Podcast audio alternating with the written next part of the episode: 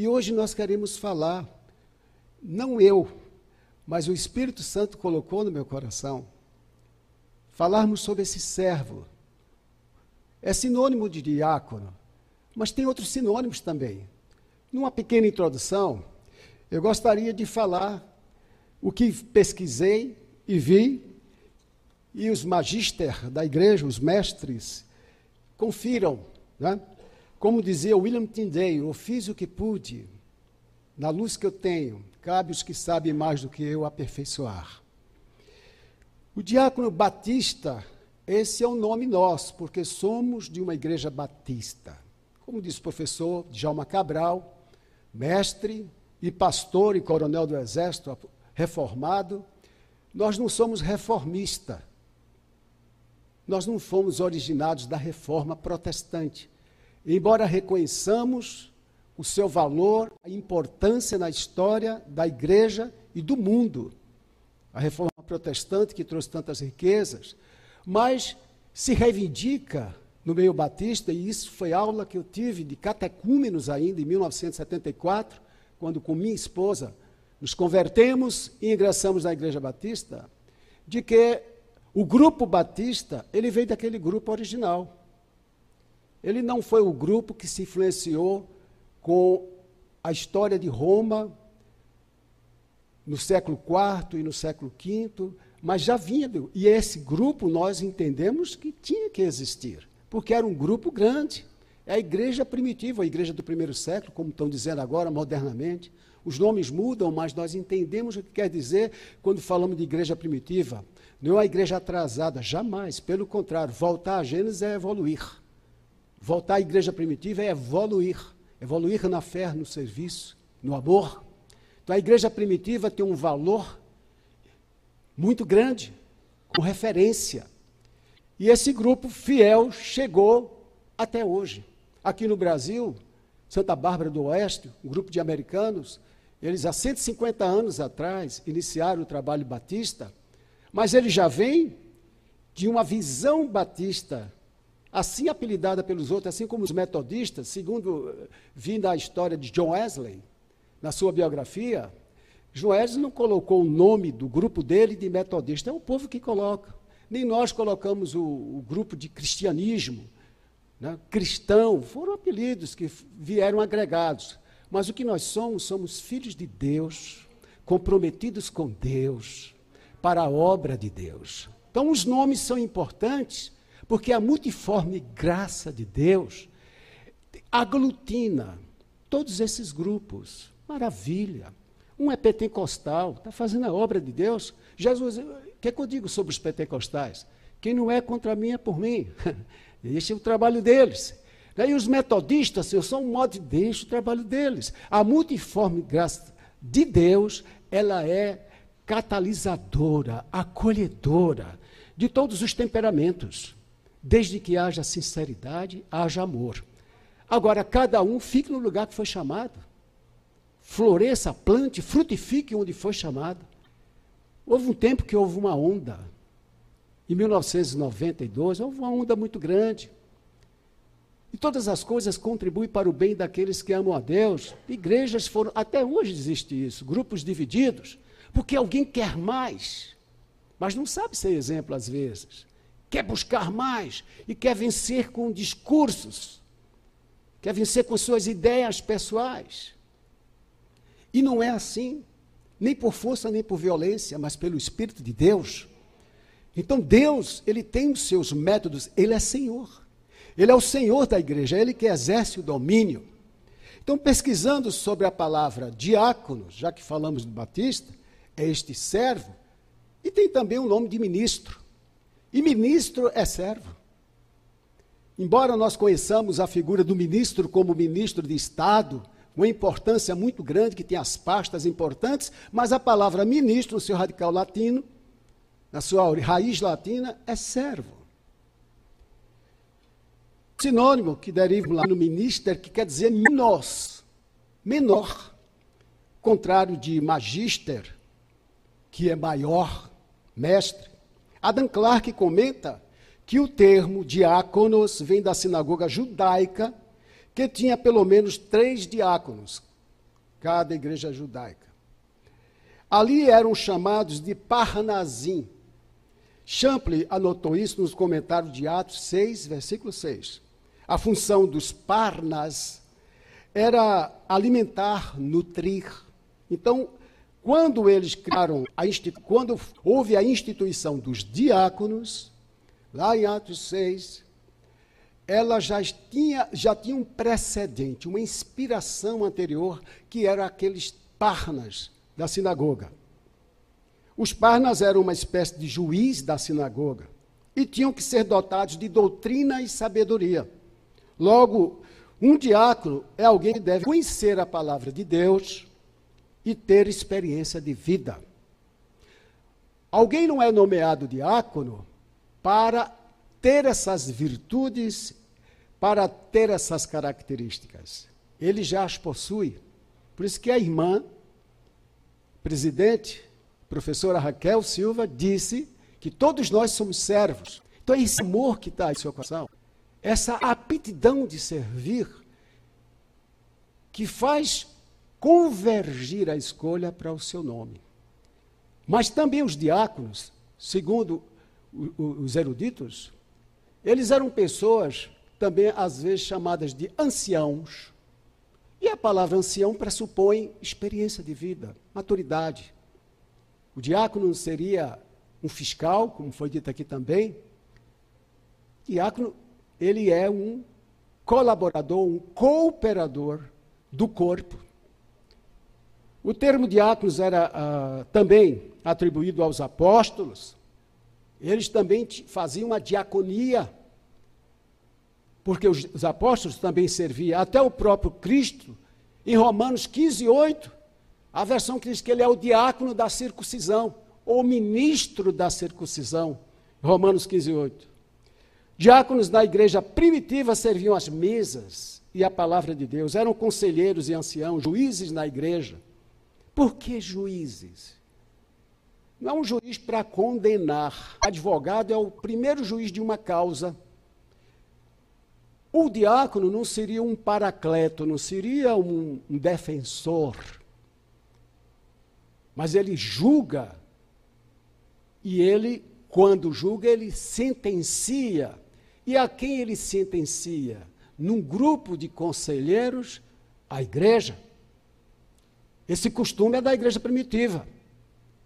O pecador ingressa no corpo de Cristo, na igreja local, para receber ensino, para deixar o mundo e agora tem uma novidade de vida. É uma nova criatura, as coisas velhas se passaram e eis que tudo se fez novo. Suas convicções mudanas, seculares, não valem aqui dentro. E o pastor, ele não pode estar em todos os lugares, em todos os grupos. O profeta no Antigo Testamento era os olhos do povo. Os olhos, o vidente que via as coisas de Deus. Esse profeta, ele recebia de Deus e trazia para o povo o que ele via de Deus, o que ele ouvia de Deus. O futuro que ele via, então, ele vaticinava e ensinava. O diácono, ele é os olhos da igreja. O diácono não deve ser murmurador, não é um juiz que está sempre com, com, com uma espada de dois gumes para eliminar pecadores, de maneira nenhuma. Mas o pecado, o pecado deve ser confrontado. A igreja tem princípios. E o corpo diaconal, ele não foi chamado para estar apenas servindo a, a mesa, servindo a ceia. Por isso que é importante o estudo. Por isso que é importante conhecer os precedentes. Por isso que é importante conhecer como a instituição se deu. Aqueles homens que foram escolhidos eles eram homens de boa reputação, cheios do Espírito Santo, capacitados. Isso não quer dizer que dentro do corpo da igreja não se faça escolha de quem ainda não é completo. Não, pelo contrário. Até as empresas têm curso de formação e de capacitação. Melhor coisa para alguém se capacitar é a humildade, é aceitar o ensino. Conferir as coisas como os bereanos e depois que ver a aplicabilidade daquele conteúdo que lhe é ensinado, ele ter um coração de servo para aprender e praticar. Então vamos ler agora, feita essa introdução, me perdoe se antes do texto que quero ler, inspirativo, que é Mateus 20, 25 a 28, que a irmã Raquel, graças a Deus, foi meu João Batista aqui, precursora da, de parte do sermão, que é Jesus Cristo como exemplo. Mateus 20, 25. 20, 25 a 28. Três versos apenas, ou quatro. Então Jesus, chamando-os, disse: Sabeis que os governadores dos povos os dominam e que os maiorais exercem autoridade sobre eles. Não é assim entre vós. Pelo contrário, quem quiser tornar-se grande entre vós, será esse o que vos sirva. E quem quiser ser o primeiro entre vós, será vosso servo. Tal como o filho do homem que não veio para ser servido, mas para servir e dar a sua vida em resgate por muitos. Lá em João, Jesus fala que não existe maior amor do que este, o amor que é capaz de dar a sua vida pelos seus amigos. Então, o serviço prestado pelo corpo diaconal, o serviço prestado pela família, pelos membros da família, há de ser com amor.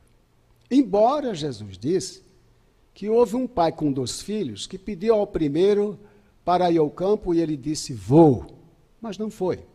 O segundo resmungou, mas acabou indo. E Jesus disse: Qual dos dois fez a vontade do pai? Aquele que foi. Então, ainda que seja arrastado, mas por obediência, é válido o serviço. Mas o serviço qualificado por amor produz frutos melhores ainda. Toda virtude, ela tem um começo. Desde criança se pode perceber isso. Esse começo para muitos começam quando são quando os pais são sábios. Começa em casa. Ah, se eu pudesse voltar a ser pai dos meus meninos, para dar tarefas a eles. Eu me preocupei com mesada. Graças a Deus pela vida dos três, mas teria funcionado melhor se eu tivesse dado tarefas, trabalho, cooperação, serviço. Isso engrandece o ser. E não ensiná-los a receber desde cedo. Deus, porém, que é misericordioso, sabe que nem todos teve uma, na família pais sábios ou pais que conhecessem a palavra. Então Deus criou a igreja, que é uma família, que não anula a família original, mas ensina a valorizar a família de onde veio, como diz Augusto Cury, as pessoas mais importantes das nossas vidas são os nossos familiares, começando com os nossos pais e os nossos colaterais, irmãos e irmãos. Estas são as mais importantes. Se nós não exercermos o amor pela nossa família, se não servirmos uns aos outros com amor, estamos fadados a sermos cidadãos e cidadãs reprovados. O exemplo de Jesus, nascido numa família pobre, Pois conheceis a graça de nosso Senhor Jesus Cristo, e Paulo, que sendo rico, se fez pobre por amor de vós, para que pela sua pobreza vos tornasses ricos. Segundo Coríntios 8, 9. Trabalhava desde criança. Sabia que o judeu trabalha desde criança e não morre por trabalhar? Claro que não vai carregar uma tarefa tão pesada, mas trabalha, mas aprende que está servindo.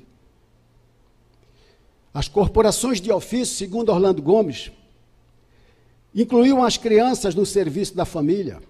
Dizem que Thomas Edison, com 14 anos, já administrava uma fazenda, a fazenda do pai.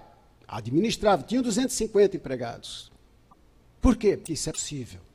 Jesus, com 12 anos, discutiu com os doutores e prevaleceu durante três dias, porque já é a idade que a criança já tem entendimento. O Estatuto da Criança e do Adolescente diz que até 12 anos é criança, mas com 12 anos está comprovado na Bíblia que tem entendimento, não tem maturidade. A biologia, a ciência diz que o cérebro só se perfaz completamente aos 21 anos de idade. 21 anos de idade. Tanto é que Deus diz que os de 20 anos para cima podiam ir para a guerra. Pode ser que a ciência errou em um ano. Mas de 20 anos para baixo não poderia ir.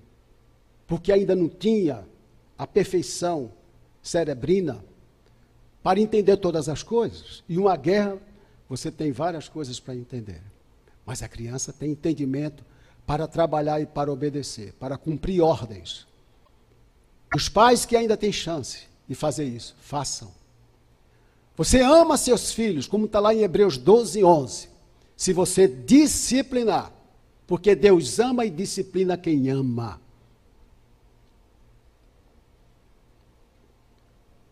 Prestava serviço, Jesus. Olha, eu estive em Israel e fui no museu aberto e vi o tipo de trabalho que Jesus fazia. O guia era messiânico, cristão, judeu messiânico, falava espanhol. E ele dizia assim: Olha, você está vendo, Jesus não era marceneiro, tem gente que erra aí nos seus sermões dizendo que Jesus fazia os móveis. Ele não fazia móvel. Ele fazia o trabalho duro, ele era carpinteiro. Existe um livro, The Carpenter, que explica bem isso. Ele era carpinteiro. Carpinteiro trabalhava com artefatos da indústria da construção civil. Ele fazia. Hoje nós temos aí os alumínios, os ferros, né? Na época era madeira aquilo que contorna a esquadria da janela, os portais, os umbrais, tudo isso, os pisos, é o serviço duro que Jesus fazia. E ele ali ajudava o seu pai José, que tinha uma carpintaria. Esse exemplo é maravilhoso. E ele vem agora e diz no texto que nós lemos: Olha, vocês não sigam o mundo. Queridos, o Evangelho é o plano B de Deus. O plano A, Adão estragou. Não haveria sofrimento, não haveria morte, mas pecou. Houve uma grande desgraça. O pecado é uma grande desgraça. E o Evangelho vem, pois, resgatar o que se havia perdido. Então, o serviço de Jesus é um serviço árduo. Porque era árduo, porque ele era o Criador em pessoas, em pessoa, mas não fazia uso da sua divindade, e como homem, mesmo sem pecado, e com as suas obras maravilhosas, através das quais ele prestava um serviço de qualidade a Deus com amor, para salvar a muitos, ele sofria a oposição de quem? Daqueles que eram religiosos, daqueles que deviam ser exemplo. Por isso que Jesus chama a atenção. Não tentem concorrer, não tentem colocar aqui os princípios, a modelagem mental do, do mundo. A modelagem mental do mundo é suicida, porque esse mundo passa e a sua concupiscência. Mas nós viemos ao mundo com uma missão. Não fomos alcançados todos quando criança, mas um dia fomos alcançados, por isso que estamos aqui. Essa mensagem não muda. A ciência jurídica, elas mudam termos, e os jovens pensam que o termo, em vez de conversão, convertibilidade, que isso aí é uma coisa muito fantástica, mas não é assim, não são assim as coisas, na verdade. Todas elas têm a sua essência. E Jesus disse: pelos seus frutos os conhecereis. Então, nós que prestamos o serviço é o fruto do nosso trabalho. Trabalho de se não for por amor, se alguém que é, é mestre está diante de discentes, de alunos, e começa a fazer crítica ao invés de ensinar. Se alguém que tem uma pregação prefere gastar meia hora falando sobre o evangelho errado do outro, mas não educa sua igreja no evangelho certo, e uma igreja evangélica é aquela que evangeliza, que ganha gente para Cristo, essa é a igreja evangélica. Serviço! Evangelismo dá serviço. O conceito de serviço é uma atividade singular e irreversível que alguém faz, errado ou certo, servindo bem ou mal, terminou, é invisível. Mas alguém sabe que eu tirei esse copo daqui, coloquei aqui, isso é um serviço. Se for dizer cientificamente, é um trabalho de transformação, de deslocação, mas é um serviço. Nós prestamos heteroserviço, autosserviço e trabalho. Para eu prestar um serviço, tem que ter trabalho, mas não se confunde. A palavra serviço pressupõe a entrega de alguma coisa a alguém. Por isso que o serviço secular é tributado. O serviço da empregada doméstica não é tributado. Ela está prestando um trabalho doméstico nos servindo. Na igreja, o diácono presta um alto serviço. Porque o diácono pertence ao corpo, ao corpo eclesiástico. Então ele está prestando um alto serviço. Não é um serviço remunerado. Não é um serviço também que tem que, quando acabar o serviço, receber aplausos, receber galardão. Jesus falou: se fizer com essa intenção, já recebeu sua recompensa. Com Deus é diferente.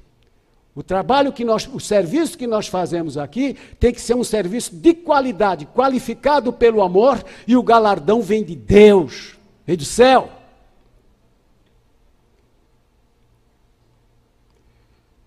Em 1 Timóteo 3, primeiro, primeira a Timóteo. Você sabia que esse negócio de primeira, muita gente que fala assim, primeira crônica, segunda crônica, eu não queria nem é, é, criticar, mas é assim, é, para a gente não se confundir, as epístolas, é, primeira, segunda, terceira, quando há, né? A fulano de tal. Quando é livro, é primeiro de, né? Primeiro de Reis, primeiro de Crônica, primeiro de Samuel, segundo Samuel, né? Então aqui é a primeira a Timóteo primeira carta de Paulo ao seu discípulo Timóteo. 3, versículo de 8 a 10. Isso mesmo. Diz assim: semelhantemente, quanto a diáconos, é necessário que sejam respeitáveis, de uma só palavra, não inclinados a muito vinho, não cobiçosos de sorte da ganância, conservando o mistério da fé com a consciência limpa também sejam estes primeiramente experimentados. E se mostrarem irrepreensíveis, exerce o diaconato. Então, por isso que tem igrejas que têm pessoas em um grupo de formação para ser. Faz tudo que o diácono faz. O diácono, ele é uma espécie de enviado também de Deus, que coopera com o pastor, não concorre com o pastor. Como o pastor Jabes Filho falou numa lição aí para nós, que não há hierarquia entre pastor e diácono, mas há uma presidência. A presidência, o cargo de presidente, ele tem uma hierarquia, a presidência. Mas todos trabalham para o corpo, prestam um alto serviço ao corpo do qual ele pertence. Quando a minha mão, né, pentei o meu cabelo, meus longos cabelos, o que significa isso? É um alto serviço, não é um hétero serviço, não é um serviço prestado ao outro. Não houve transformação de riqueza, por isso que não é tributado. Não há circulação jurídica de riqueza no serviço. Então temos que ter essa consciência, igreja nossa. Por que murmurar? Se alguém vê algo errado, ah, esse banco está horrível. O banco da tua igreja está horrível, o que, é que você vai fazer por ele? De que forma você quer contribuir? Ah, no conselho eu vou pedir para comparecer. Mas eu não sou diácono, tenho, não sou diretor do departamento. Pode? Pode. Pode pedir ao pastor. Pastor, eu gostaria de comparecer à reunião do conselho, porque eu tenho uma sugestão a fazer. Tem também pecado. Tem pessoas que estão vivendo do jeito que estão causando escândalo aí fora. Talvez o senhor não saiba. Ou o senhor me recebe no gabinete, ou eu vou no conselho. E pode fazer isso? Pode, por que não? Porque se não houver disciplina, não existe conserto. Então, isso é um serviço que não se deve fazer com vingança, com raiva. Dessa vez, nada disso. Só o diabo deseja que nós hajamos assim. Nós podemos ter divergências entre nós, divergência até doutrinária, divergência nas coisas que nós escolhemos. Um dia desse, está dizendo pastor Flávio, eu fui criticado pelo carro que eu tenho. Para que um carro desse? Mas olha só, está pago, está quitado. Mas fui criticado. Para que isso? É para se mostrar? É, não sei. Sem querer ele aparece. Mas olha só.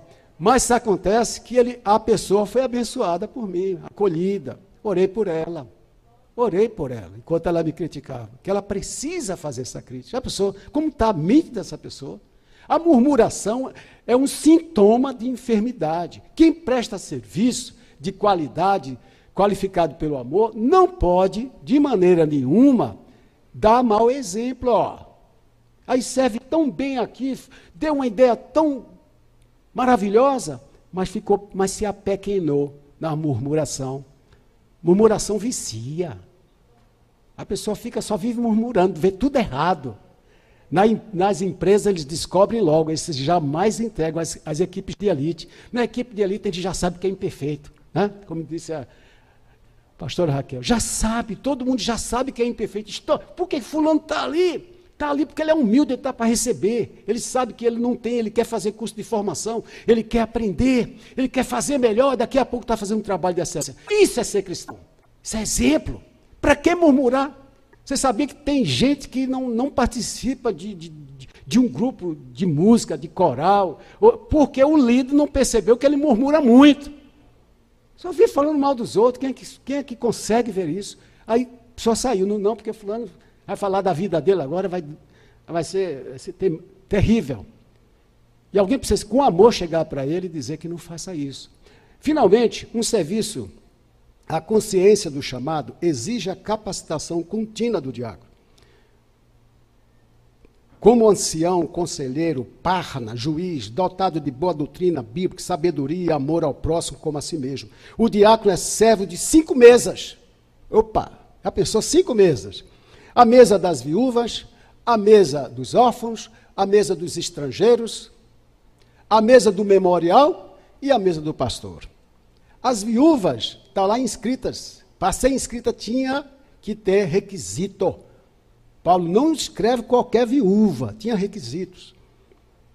Viúva, órfão estrangeiros são, são categorias de pessoas necessitadas. Então nós temos que resumir aí a mesa dos necessitados.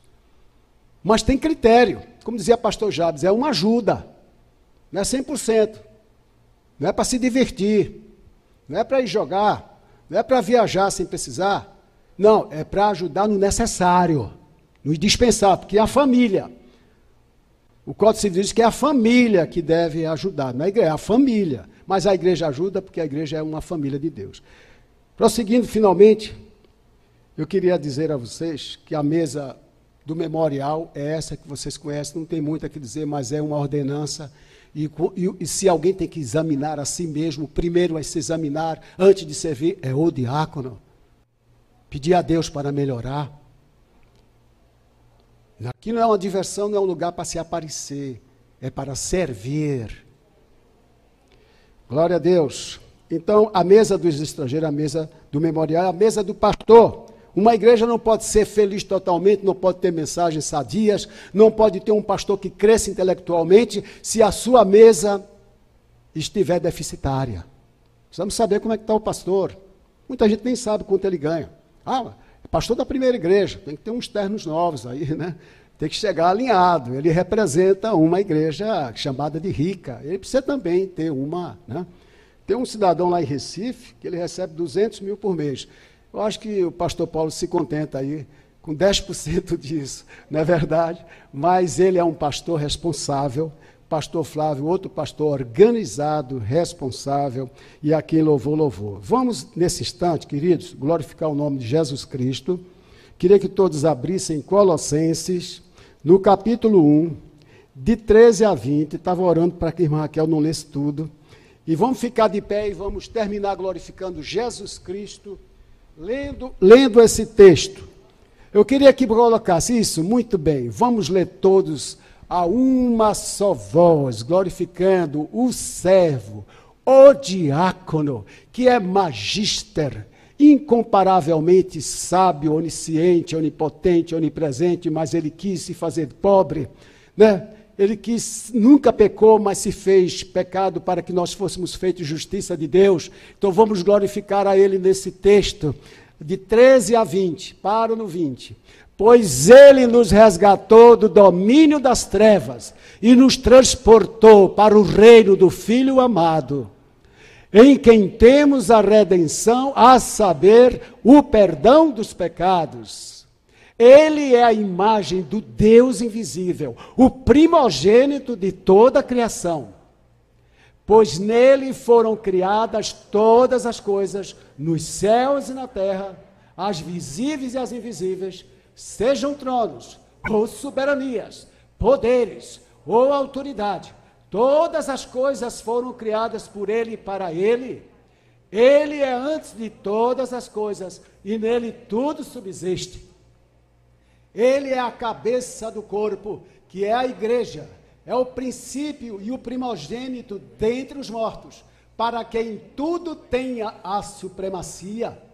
Pois foi do agrado de Deus que nele habitasse todas as coisas, e por meio dele reconciliasse consigo todas as coisas, tanto as que estão na terra, quanto as que estão nos céus estabelecendo a paz pelo seu sangue derramado na cruz. Glória a Deus, glória a Jesus. Amém? Que Deus abençoe a todos.